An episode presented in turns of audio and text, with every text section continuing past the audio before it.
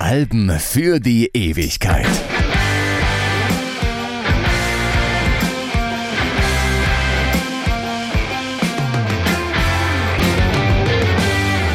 Hallo, ich bin Stefan Kleiber und die 90er Jahre sind heute überall. Im Radio gibt es Musikspecials, in sozialen Netzwerken wimmelt es von Weißt du noch Seiten, in den Städten und auf den Dörfern feiern sie 90er Partys. Man kann von dieser Retro-Kultur halten, was man will. Sie hat jedenfalls dafür gesorgt, dass heute jedes Kind weiß, was hinter der Bezeichnung Eurodance steckt. Oder wenigstens, was wir damit meinen. Die Menschen damals können mit dem Begriff nichts anfangen, weil es ihn noch gar nicht gibt. Für sie ist das einfach Dance oder Dancehall. Das Wort Eurodance kommt erst auf, als die Welt sich schon wieder anderen Dingen widmet. Es steht zuerst auf Compilations mit den größten Hits der Zeit und in der Presse. Und es soll unterstreichen, dass eine kommerziell vorherrschende Musikrichtung eines ganzen Jahrzehnts ausnahmsweise mal aus Europa kommt. Genauer gesagt aus Deutschland, denn nirgendwo sonst ist die Szene größer und lebhafter. Hier finden die entscheidenden Entwicklungen statt. Hierher kommen mit Abstand die meisten Erfolge. Es sind viele. Und doch gibt es in dem ganzen großen Komplex einen Punkt, von dem eine universelle Anziehungskraft ausgeht. Die gesamte Eurodance-Bewegung scheint, solange es sie gibt, um ein gemeinsames Zentrum zu kreisen, auf das sich alles bezieht und das alles zusammenhält. Um sich diesem Zentrum aus heutiger Sicht zu nähern, nimmt man sich am besten zwei Dinge.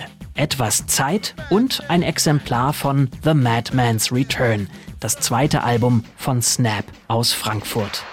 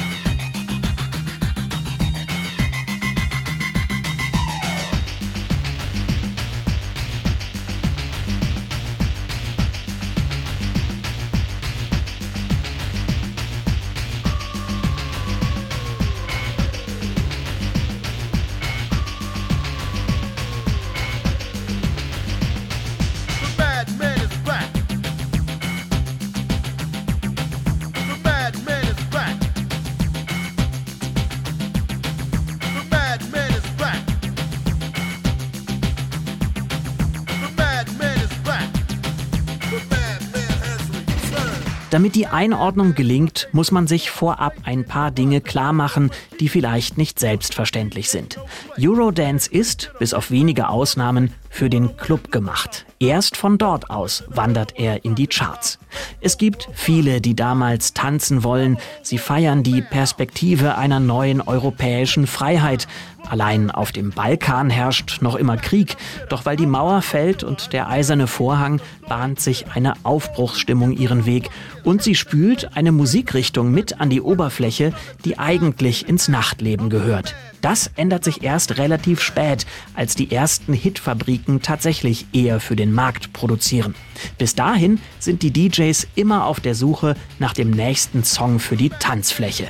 Die ganze Szene ist somit also eher Single-orientiert. Auch Snap sind in dem Sinne keine Albumband. Eigentlich sind sie überhaupt keine Band, sondern ein Musikprojekt. Wir kommen gleich dazu, was das heißt. Bei The Madman's Return kommt erschwerend hinzu, dass eine Single darauf praktisch alles andere weit überstrahlt. Rhythm is a Dancer. Eine Art Zentrum innerhalb des Zentrums, wenn man so will.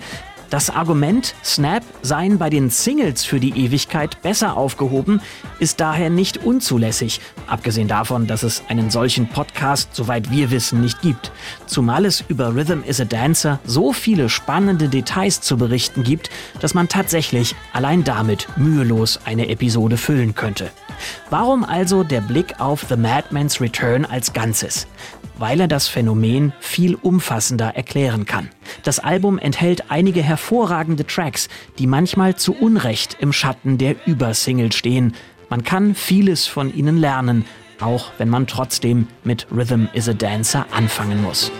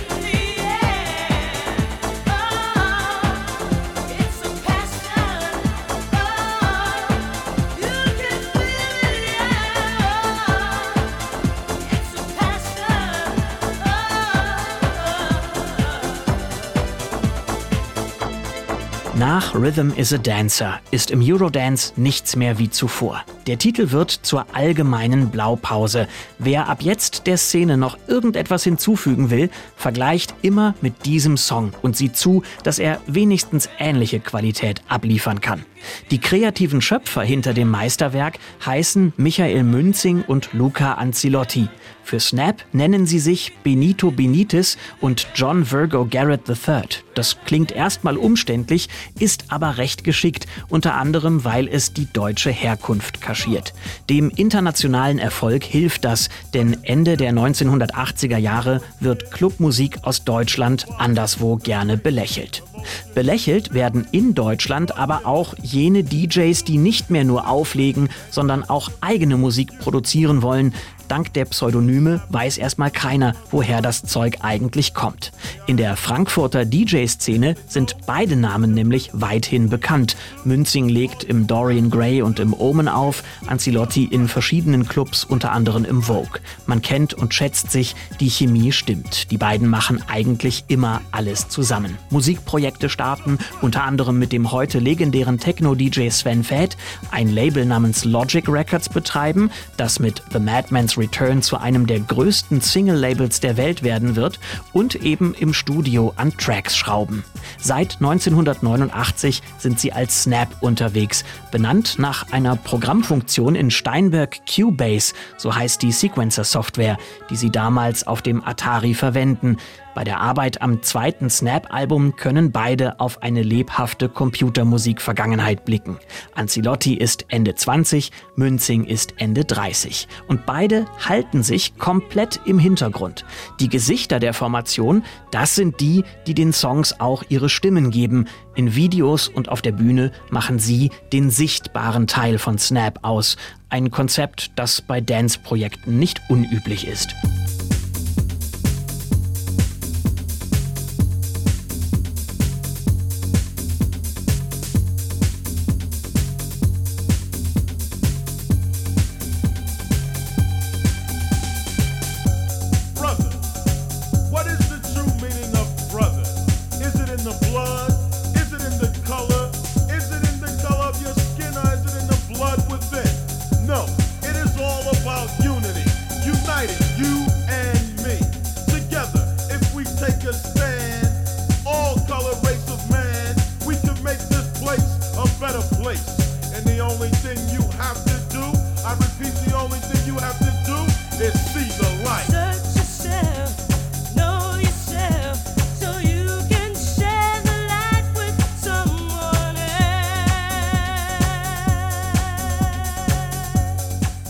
Einem langen Wintertag im Studio steht Michael Münzing schon an der Haustür, als er plötzlich beschließt, dass er noch mal was ausprobieren will.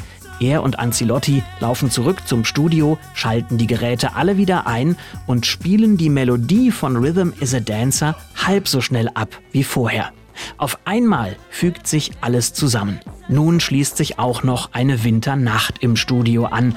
Am nächsten Morgen gegen 10 Uhr ist Rhythm is a Dancer fertig. Welches Potenzial darin steckt, ahnt zu diesem Zeitpunkt niemand.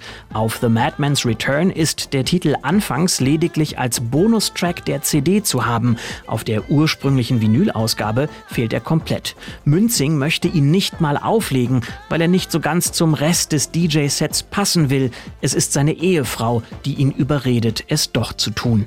Langsam dämmert es den Produzenten, was sie da in Händen halten. Nicht nur blicken sie im Club auf die begeisterte Menge, auch immer mehr Kollegen fragen nach einer Version auf Schallplatte, die man nämlich viel besser auflegen kann als eine CD. Also bekommt Rhythm is a Dancer eine Überarbeitung verpasst und einen neuen Rap-Teil. So entsteht der heute weithin bekannte 7-Inch-Edit, den wir vorhin ja schon angespielt haben und der immer noch überall im Radio zu hören ist. Es ist aber wie gesagt nicht die ursprüngliche Version, die unterscheidet sich in Details und klingt so.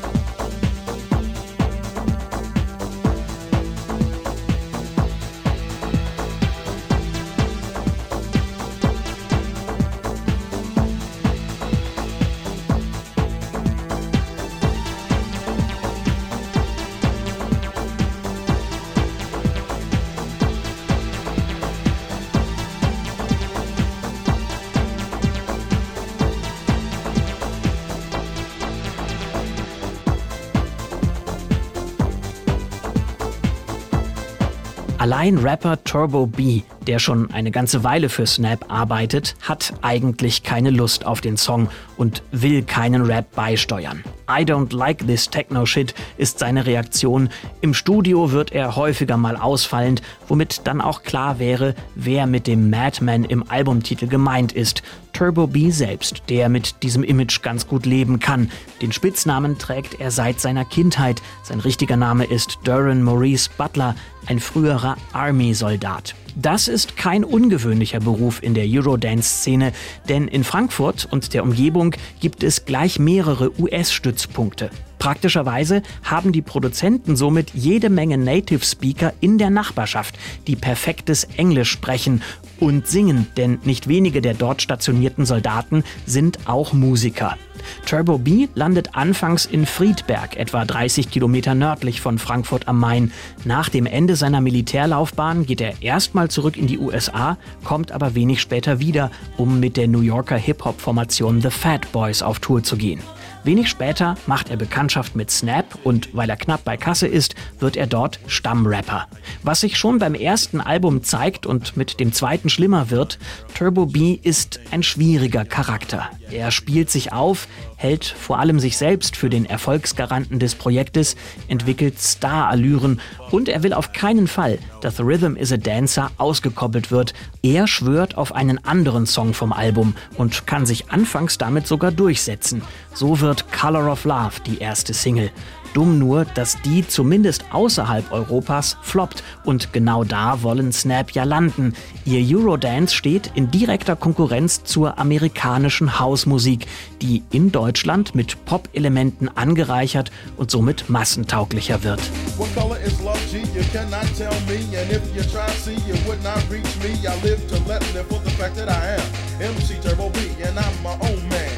Color struck or prejudice. None of the above is on my love list. So cram my man to understand if you will, there's no color of love, so chill, chill, chill.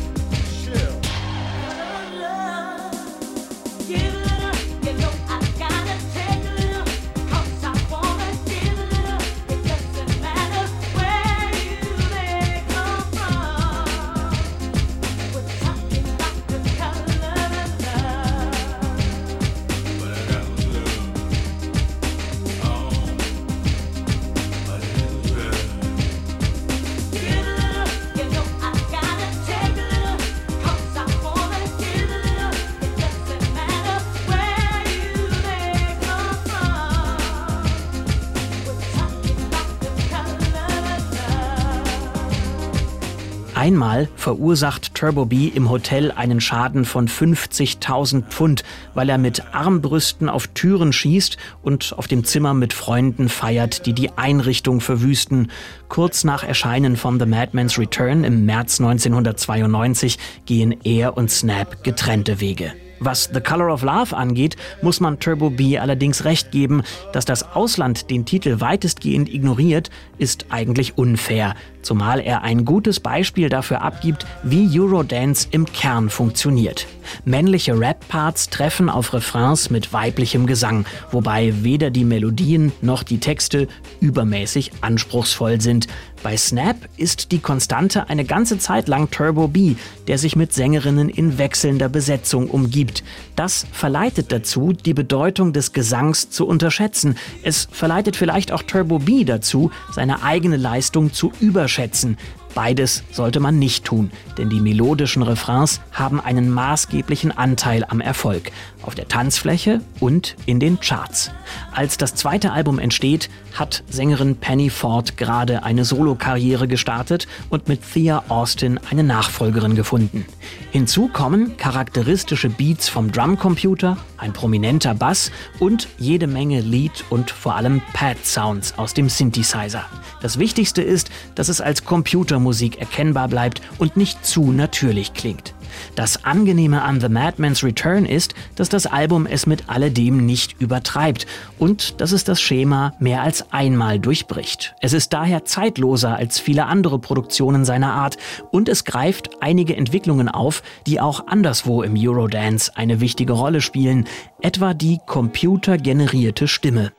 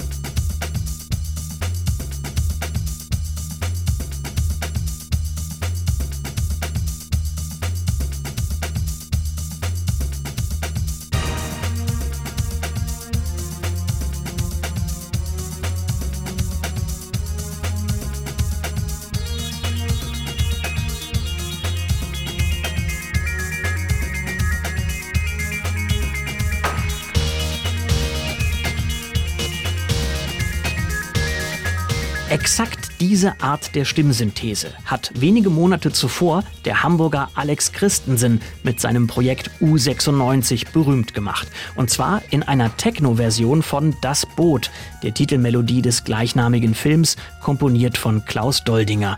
Der sehr artifizielle Sound ist typisch für das, was in Sachen Sprachausgabe auf Heimcomputern damals Stand der Technik ist.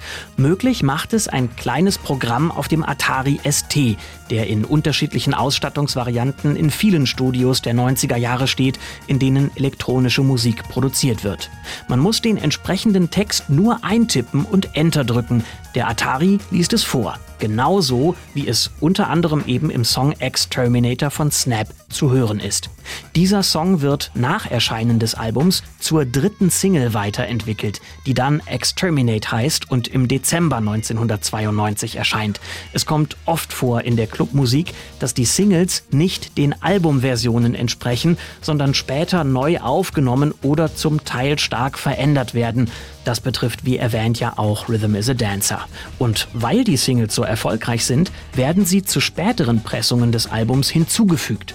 Von The Madman's Return gibt es deshalb nicht nur eine First, sondern auch eine Second und eine Third Edition. Selbst innerhalb dieser Unterscheidung ist die Titelliste nicht immer identisch. Das Album wächst mit der Zeit von 9 auf bis zu 14 Tracks.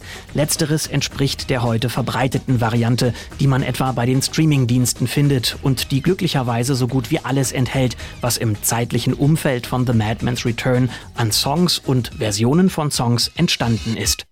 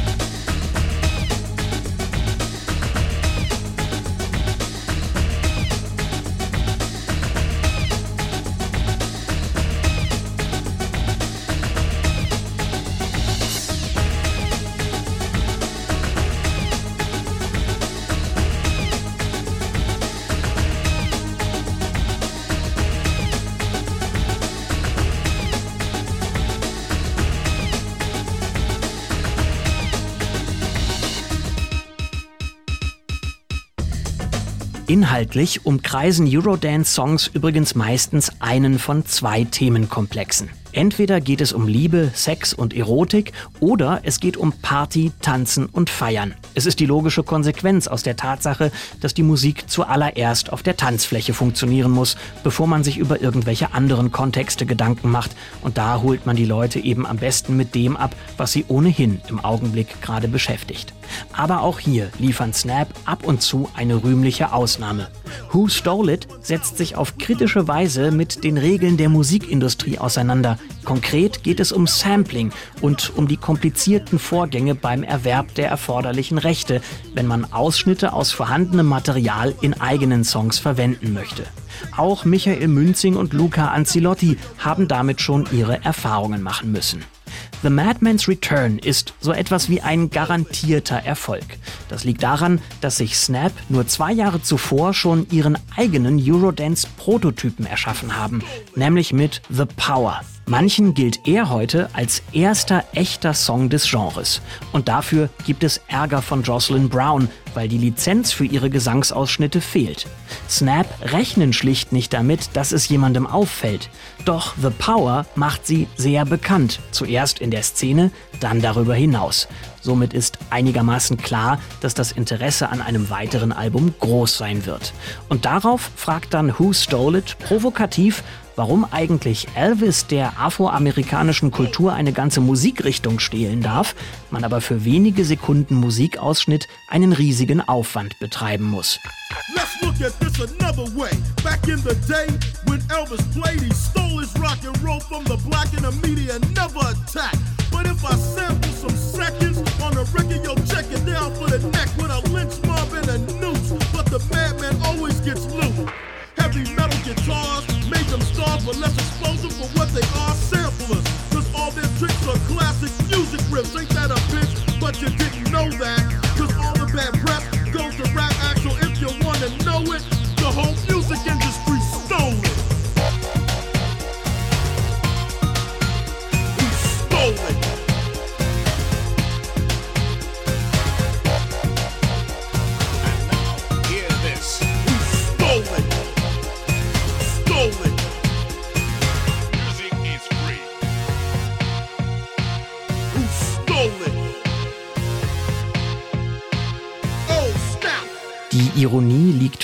darin, dass auch das Duo Münzing-Anzilotti geschäftstüchtig genug ist, um für allzu offensichtliche Plagiate selbst das Copyright einzufordern.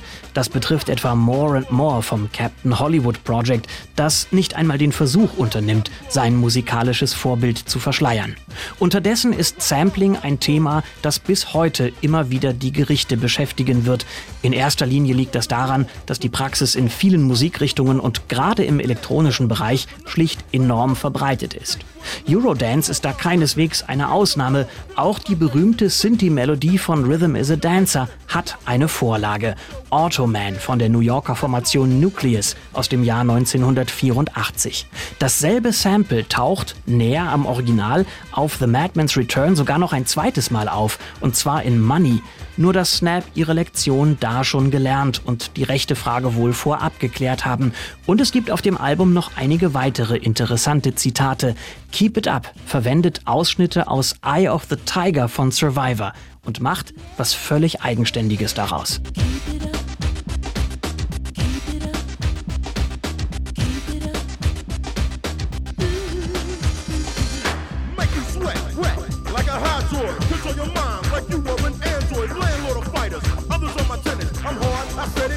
with a minute. I control your soul, hold the contract, adrenaline. Feels good like a climax, poetry in motion. Oh, cliche, straight come out booming is what I say. With a rock hard body blow. With a rock hard body blow. With a rock hard body blow.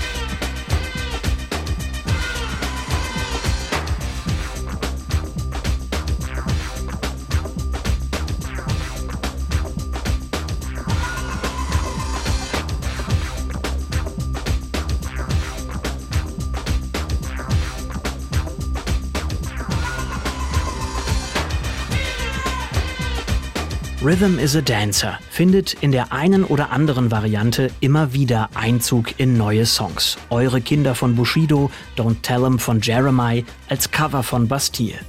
Wie alles Vergangene ist auch Eurodance natürlich nicht in seiner Gesamtheit erhalten geblieben. Manches wird auf den 90er-Partys von heute eben ausgespart. Und natürlich trägt ein Oberbegriff wie Eurodance auch zur Verwässerung bei. Verkennt er doch die ganze Entwicklung, die in diesem Jahrzehnt steckt, wie wenig die frühen Titel also mit den späteren gemein haben. Michael Münzing zählt noch heute bis zu 150 Millionen Streams pro Jahr, die auf die Gruppe Snap zurückgehen. Es gibt sie immer noch. Penny Ford ist zurück, Turbo B allerdings nicht. Dafür können sich beide dann doch nicht mehr genug leiden. Über 30 Jahre später sind Snap weltweit immer noch erfolgreich auf Tour. Wohlgemerkt nicht mit neuem Material. Welcome to Tomorrow von 1994 ist bis heute ihr letztes Album. The Madman's Return legt nicht den Grundstein für all das. Das erledigen andere und auch Snap selbst schon vorher. Das Album erfüllt eine wichtigere Funktion. Es ist ein Orientierungspunkt und eine Inspirationsquelle für alles, was in diesem Genre danach noch passiert. Und damit in letzter Konsequenz auch für das, wozu wir heute auf den 90er Jahre Partys tanzen.